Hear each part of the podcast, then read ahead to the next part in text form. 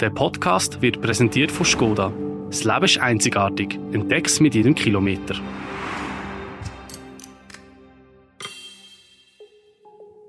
Heute bei «Apropos» dreimal Ja. Das Klimaschutzgesetz, die OECD-Mindeststeuer und einmal mehr das Covid-Gesetz. Drei nationale Abstimmungen waren am Sonntag. Dreimal hat es ein ziemlich deutliches Ja gegeben. Wir bieten heute bei «Apropos» eine Zusammenfassung und eine Einordnung für diesen Sonntag. Und zwar machen wir das mit Raffaella Bierer. Sie ist Chefredaktorin vom Tagesanzeiger. Mein Name ist Philipp Loser und das ist eine neue Folge von «Apropos» im täglichen Podcast vom Tagesanzeiger und der Redaktion der Media. Hallo Raffaella. Hallo Philipp. Sehr geehrter Herr Bundespräsident, sehr geehrte Frau Bundesrätin, geschätzte Damen und Herren Medienschaffende. Die Stimmbevölkerung hat heute das Klima- und Innovationsgesetz angenommen, und zwar mit 59,1 Prozent. Mit dem Jahr von heute, dem Jahr von heute hat die Bevölkerung ein ambitioniertes Ziel gesetzt. Unser Land soll bis 2050 klimaneutral werden. Raffaella, wir fangen mit dem Klima an. Und zwar mit der Angst von den SPler und von den Grünen, die befürchtet haben, das Klimaschutzgesetz könnte wieder abstürzen, so wie damals das CO2-Gesetz. Es ist nicht passiert, es ist sogar recht deutlich durchgekommen. Warum? Ich glaube, das hat das mal mehrere Faktoren gegeben, warum das jetzt zum Erfolg geführt hat. Und der erste ist vielleicht, kann man sagen, so ein Geldfaktor gewesen. Also beim CO2-Gesetz vor zwei Jahren wäre das Autofahren, das Fliegen und das Heizen teurer geworden. Also das hat die ganze Bevölkerung unmittelbar im Portemonnaie gemerkt. Es hat zum Beispiel eine Flugticketabgabe gegeben oder es hat eben einen höheren Benzinpreis gegeben. Und gerade beim Benzinpreis reagiert die Bevölkerung in der Regel sehr sensibel. Und aus dem Misserfolg damals vor zwei Jahren hat die Politik gelernt. Sie hat im Klimaschutzgesetz auf Anreiz statt auf Abgaben gesetzt. Also Anreiz bedeutet in dem konkreten Fall, es sind Milliarden teure Subventionen für die Hausbesitzer mhm. und für die Unternehmen. Und jetzt so auf den ersten Blick tut das eigentlich niemandem weh, wenn die Gruppen Geld bekommen, anstatt dass eben alle Autofahrer oder alle, die in die Ferien fliegen, mehr müssten zahlen. Mhm. Dann kann man sagen, es gibt auch so etwas wie einen Bauernfaktor das mal, wenn man so will. Beim CO2-Gesetz vor zwei Jahren sind gleichzeitig zwei andere Initiativen noch an die Urne gekommen. Das sind so Agrar-Pestizid-Initiativen Und die Bauern haben die damals sehr vehement bekämpft. Und sie haben für das einfach auch die Bevölkerung auf dem Land stark mobilisiert. Und das hat dann gerade wegen der höheren Benzinpreise im CO2-Gesetz hat dann zu einem knappen Nein an der Urne geführt von damals 52 Prozent. Und mhm. dann würde ich sagen, es hat auch noch so einen Mehrheitenfaktor jetzt gegeben. Im CO2-Gesetz damals sind so wüste politische Debatten vorausgegangen. Also die FDP ist mit ihrem Kurs im Auge vom Sturm gewesen. Es hat sogar einen Protest auf der Straße gegeben. Und das Mal sind die Mehrheiten sehr, sehr klar gewesen. Also im Parlament haben alle Parteien außer der SVP das Gesetz unterstützt. Und das Ziel, wo in dem Gesetz verankert ist, nämlich, dass die Schweiz bis 2050 soll klimaneutral werden. Also in der Summe kann man sagen, es ist ganz eine andere Ausgangslage, mhm. Gewesen, wo jetzt das doch sehr deutliche Ja begünstigt hat. Was gleich war, das Mal wie letztes Mal, ist, dass nur die SVP wirklich dagegen war. Sie sind das Mal schwächer gewesen. Ja, du sagst es richtig. Es war im Wesentlichen die SVP, die dagegen war und jetzt eine recht aggressive Kampagne gefahren hat. Und dann aber auch sehr öffentlichkeitswirksam der Hauseigentümerverband. Weil, eben, ich habe es vorher gesagt, Hauseigentümer sind ja stark betroffen. Aber mhm. eigentlich könnte man sagen, im positiven Sinn. Also, sie kommen Subventionen über, wenn sie äh, ihre Heizungen erneuern. Und der Hauseigentümerverband hat dort aber so eine Haltung, dass er grundsätzlich so, äh, er nennt es die Subventionitis, ähm, schlecht findet. Mhm. Und das mal ist auch noch ein Unterschied gewesen. Der Energieminister ist ein SVP-Magistrat, das ist der Albert mhm. Rösti, und sogar der ist offiziell dafür gewesen. Das heißt, sie, sie haben es einfach schwer gehabt, das mal das zu bekämpfen. Ja, also es hat eine breite Befürworterseite gegeben und dann kann man auch, wenn man vielleicht ein bisschen genauer noch die Kampagne von der SVP anschaut, sagen, sie haben es ein Stromfressergesetz genannt und da haben sie ja zuerst schon mal müssen erklären, ja, warum den Stromfresser, wer und was frisst warum den Strom. Das mhm. ist ja mhm. einigermaßen kompliziert bei dem Thema. Also der Grund ist natürlich, dass wegen der Dekarbonisierung mehr Strom brauchen wird und weil man ja den Verkehr und vor allem das Heizen elektrifizieren will. Und dann hat die SVP mit sehr konkreten Zahlen zum wiederholten Mal, das hat sie schon beim CO2-Gesetz gemacht vor zwei Jahren, hat sie mit sehr konkreten Zahlen operiert, wie teuer denn die Energiewende jetzt für die einzelnen Bürger pro Jahr sollte werden. Und die Zahlen sind einfach hoch umstritten. Also die SAP hat von 6'600 Franken pro Kopf und Jahr geredet. Aber das Preisschild, das basiert auf einem Extremszenario, ein Szenario, wo die Schweiz energieautark wäre, also wo sie keinen Strom würde importieren, alles mit Erneuerbaren in der Schweiz würde herstellen und zudem auch vollständig würde auf synthetische Treibstoffe setzen, also äh, die Treibstoffe, die in der Herstellung sehr viel Strom würden brauchen. Die Kampagne hat nicht gefangen. Du sagst, es war äh, recht kompliziert. Wir heizen das Gesetz. 60 Prozent ist eine komfortable Mehrheit. Wie werden wir das Klimaschutzgesetz jetzt spüren? Also auf die Frage gibt es wie eine zweiteilte Antwort. Einerseits äh, die Hausbesitzer werden das ganz konkret merken, wenn sie ihre Heizung, äh, fossile Heizung würden wollen erneuern, dann kommen sie Unterstützung über finanziell für das, also eben Subventionen. Und Unternehmen spüren es auch, wenn sie ähm, in, den, in ihren Produktionsanlagen auf klimaschonende, innovative Anlagen setzen, dort wollen Erneuerungen machen, dann können sie auch Subventionen beziehen. Und dann, wie es äh, der Otto Normalbürger, also jede einzelne Person spürt, das ist eben noch sehr offen, weil man hat in dem Klimaschutzgesetz jetzt äh, einfach ein Ziel festgelegt, und zwar, dass wir bis 2050 klimaneutral werden. Und man hat so Etappenziel auf dem Weg dort noch festgelegt, aber man hat keine konkreten Massnahmen festgelegt, außer jetzt eben diese Subventionen für die zwei Bereiche, wie dass man das erreichen kann. Weil die Subventionen und die Erneuerungen von diesen Heizungen und von diesen Produktionsanlagen, das wird uns noch nicht klimaneutral machen bis 2050. Sprich, es ist noch unklar, was die ganz genauen Auswirkungen sind jetzt von dem Klimaschutzgesetz. Das muss jetzt in weiteren und anderen Gesetzen erarbeitet werden, was man genau für Massnahmen möchte ergreifen, dass die Schweiz das Ziel auch tatsächlich erreichen wird. Was ist denn denkbar? Also konkret geht es ja eben darum, wie tut man jetzt so eine Klimaneutralität operationalisieren. Und das passiert jetzt im nationalen Parlament in anderen Gesetzen. Also zum Beispiel gibt es einen sogenannten Mantelerlass, wo den Ausbau der erneuerbaren Energien regelt. Das ist ja sehr ein wichtiger Punkt, wie dass man es jetzt schafft, dass möglichst schnell die Erneuerbaren aufgefahren werden, also dass man mehr Strom von den Erneuerbaren kann beziehen kann. Und dann wird es eine neue Auflage vom CO2-Gesetz geben, wo vor zwei Jahren gescheitert ist. Und zu diesen Gesetzen gibt es auch schon sehr erbitterte politische Debatten. Und in diesen Debatten zeigt sich eben, dass die Umsetzung von diesen Zielen gar nicht so einfach wird werden.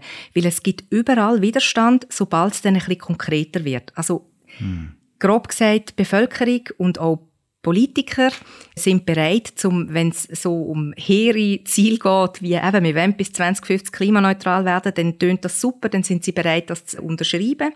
Aber wenn es dann darum geht, wie erreichen wir das? Und das sind teilweise halt Massnahmen, die sich recht stark werden auswirken, dann ist es schwierig, dort Mehrheiten zu finden. Also ein Beispiel. Zur Debatte steht, dass Besitzer von neu gebauten Einfamilienhäusern sollen verpflichtet werden, Solarpanel auf ihren Dächern zu montieren. Und gegen das, gegen das Vorhaben wehren sich die Bürgerlichen im Parlament. Oder dann braucht es auch äh, freistehende Solaranlagen oder Windparks. Dort muss man auch massiv auffahren, damit man die Ziele erreichen kann. Und bei dem Ausbau da gibt es einfach zuverlässig Widerstand von den anderen politischen Seiten, also von den Grünen und von den Naturschützern. Hm. Das heißt, das Jahr ist jetzt erst mal der Anfang. Das ist definitiv erst der Anfang und trotzdem ist es aber eine wichtige Weichenstellung, weil es ist jetzt demokratisch legitimiert, dass die Schweiz das Pariser Klimaschutzabkommen von 2015 ratifiziert hat und es ist jetzt wie klar, dass auch die Bevölkerung sich zu dem bekennt. Mhm. Hast du jetzt das Gefühl, dass das Ja zum Klimaschutzgesetz mit all deinen Einschränkungen, die du machst, nicht auch könnte ein Zeichen sein, dass vielleicht bei den Wahlen das Klima doch wichtiger wird, als man das bis jetzt gedacht hat? Das ist natürlich nicht ausgeschlossen. Im Moment kann man sagen, dominieren ja andere Themen. Also es geht zum Beispiel um Migration oder um die Gender-Debatte, wo sehr emotional diskutiert wird, oder auch über Gleichstellungsthemen jetzt wieder rund um den Frauenstreik. Aber das kann sich auch relativ schnell wieder ändern. Also zum Beispiel, wenn wir einen sehr heißen Sommer hätten, das könnte sich unmittelbar dann auswirken. Aber ich finde es vielleicht in dem Zusammenhang noch wichtig, etwas anderes zu erwähnen. Und zwar wenn man die Befindlichkeit der Bevölkerung in den grossen Zügen anschaut. Wir haben jetzt drei grosse Abstimmungen in diesem Bereich. Also das ist die Energiestrategie 2017. Das ist das CO2-Gesetz, das ich vorher schon erwähnt habe, 2021 und jetzt das Klimaschutzgesetz. Und was sich jetzt aufgrund von diesen drei Verdikten über den Willen der Bevölkerung sagen lässt, die Bevölkerung ist bereit, zu diesen grossen Zielen Ja zu sagen. Also die grossen Ziele sind mehrheitsfähig. Das ist bei der Energiestrategie 2050 ist das der Atomausstieg und der Ausbau der Erneuerbaren, dort schon, von der Grundrichtung her. Und jetzt eben zu dieser Klimaneutralität bis 2050. Ähm, aber eben, das habe ich vorher auch gesagt, wenn es dann um die konkrete Umsetzung geht von diesen Zielen, wo dann jeder Einzelne eben spürt, wo es nicht nur so ein gesamtgesellschaftliches Anliegen ist, dann, wenn es auch um das Portemonnaie geht oder wenn es beispielsweise auch um die Veränderung oder äh, die Gegner würden eben sagen, um die Verschandelung von der Landschaft geht, also beispielsweise eben durch Windpark oder durch freistehende Solaranlagen, dann ist es so schon sehr schwierig, um da Mehrheiten zu finden. Wir machen weiter nach der Werbung. Wo auch immer dich deine nächste Entdeckungsreise hinführt, in der grossen Skoda Modellvielfalt findest du den perfekten Begleiter für jedes Abenteuer. Das Leben ist einzigartig. Entdeck's mit jedem Kilometer. Geschätzte Damen und Herren, die Schweizer Stimmbürgerinnen und Stimmbürger haben heute die Vorlage vom Bundesrat und Parlament zur Einführung der OECD-Mindestbesteuerung klar angenommen. Konkret haben 78,5 der Stimmenden der entsprechenden Verfassungsänderung zugestimmt, 21,5 Prozent haben sie abgelehnt. Das war die erste Vorlage, Raphael. Wir machen weiter mit der OECD-Mindeststeuer. Das hat ein wahnsinnig deutliches Resultat gegeben, fast 80 Prozent ja. Wie erstaunlich ist das? Mich dunkt, das ist wenig erstaunlich, weil die Mehrheiten im Vorfeld so klar sind. Alle außer der SP haben Ja gesagt. Also die Grünen haben eine Stimmfreigabe aber sonst haben alle Ja gesagt. Und sogar für die SP ist es ja schwierig jetzt in dem Abstimmungskampf mit ihrer argumentativen Pirouette, weil sie haben ja eigentlich zu höheren Unternehmenssteuern Nein gesagt. Und das ist ja auch ihre Basis etwas, also SP-Mitglieder finden höhere Unternehmenssteuern grundsätzlich gut. Sie haben das ja gemacht, also offiziell haben sie Nein dazu gesagt, nicht wegen dem Anliegen an und für sich, sondern wegen einer Umsetzungsmodalität von dieser Steuerreform, dass nämlich die Mehreinnahmen zu 75 Prozent an den Sitzkanton von diesen internationalen Konzernen gehen und nur zu 25 Prozent an Bund. Sie sind nur gegen das gewesen, aber nicht dagegen, dass man die Unternehmenssteuern erhöht. Und ich glaube einfach, das ist recht eine schwierige Argumentation gewesen, wo schwierig war, das auch in der eigenen Basis und sowieso in der breiten Bevölkerung überzubringen. Und dann glaube ich mhm. aber auch, der wichtigste Faktor, warum es jetzt so deutlich war, ist, dass es ja letztlich um einen Nachvollzug von einem internationalen Beschluss gegangen ist. Also 140 Staaten haben sich auf das geeinigt.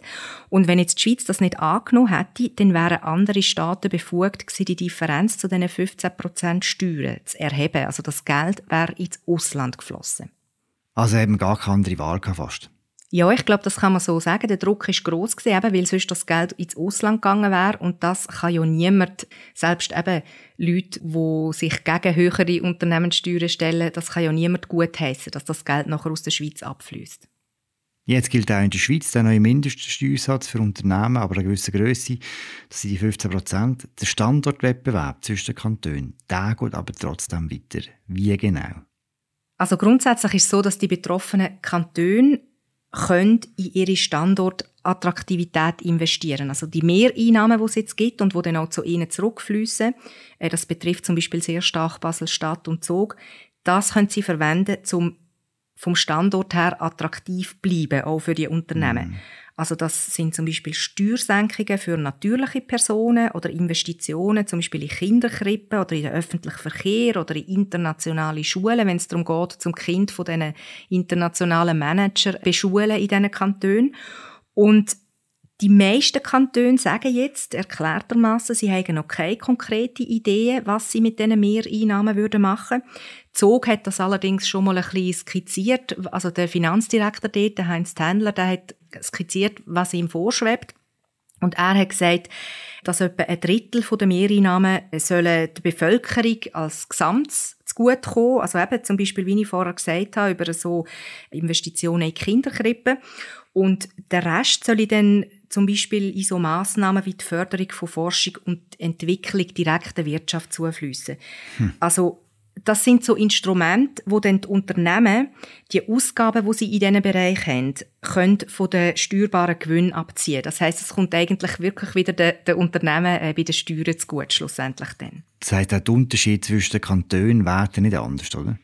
Du sprichst jetzt mit dem das Argument von der SP an. Die SP hat ja kritisiert, dass die Verteilung im Verhältnis 3 zu 1, also eben die 75 Prozent zu 25 Prozent, die nur zum Bund gehen, dass das dann eben den ungesunden Standortwettbewerb, um sie zitieren, befördere. Und Tatsächlich kann man sagen, dass die Kantone ja rationalerweise, ähm, sie würden ja etwas falsch machen, wenn sie es nicht so würden machen, ähm, Instrumente schaffen werden, wo deren spezifisch jetzt auf ihrem Gebiet angesiedelten Wirtschaft dann wieder zu gut kommen. Also zum Beispiel Basel-Stadt dürfte äh, auf die Abzugsfähigkeit eben von Forschung und Entwicklung setzen, weil Basel-Stadt sind ja Novartis und Roche stark und das wäre ja stark im Interesse vom Kanton Basel-Stadt, dass man Konditionen für Roche und Novartis würde verbessern. Hm. Und was man vielleicht schon muss sagen in diesem Zusammenhang, man muss sich nichts vormachen, das werden die anderen Länder genau auch so machen. Kann man schon abschätzen, welchen Effekt die neue Steuer auf die internationale Wettbewerbsfähigkeit der Schweiz haben wird? Das ist einigermaßen schwierig vorherzusagen, weil es ist ja noch unklar, wie viel konkrete Mehrausgaben die Unternehmen denn haben werden und vor allem eben auch, welche Gegenmaßnahmen das Kanton ergreifen werden. Und ich glaube aber, ich lehne mich jetzt nicht zu weit aus dem Fenster, wenn ich sage, ähm, es wird Lösungen geben, die die Wettbewerbsfähigkeit der Schweiz nicht empfindlich schwächen. Madame la conseillère fédérale, Monsieur le conseiller fédéral, Monsieur le vice-chancelier, Mesdames, Messieurs, euh, le peuple suisse a donc accepté à une très large majorité euh, la on va dire large aujourd'hui, parce très large, elle est plutôt pour l'OCDE en fait, à une large majorité la prolongation de la loi Covid-19. Euh, c'est la troisième fois que euh, la population soutient euh, cette loi dans les urnes et soutient ainsi euh, avec cela la politique du Conseil fédéral. Et c'est une bonne nouvelle. Wunderbar. Und damit haben wir schon zwei von drei geschafft. Wir gehen noch am Schluss zur Covid-Abstimmung. Auch dort hat es ein Ja gegeben. Raffaella, zu was haben wir da Ja gesagt? Genau? Im Wesentlichen ist es darum gegangen, dass das Covid-Gesetz bis Mitte 2024 verlängert wird. Da stehen ja verschiedene Bestimmungen drin, wo zum Beispiel den Behörden ermöglichen würden, schnell auf internationale Entwicklungen zu reagieren.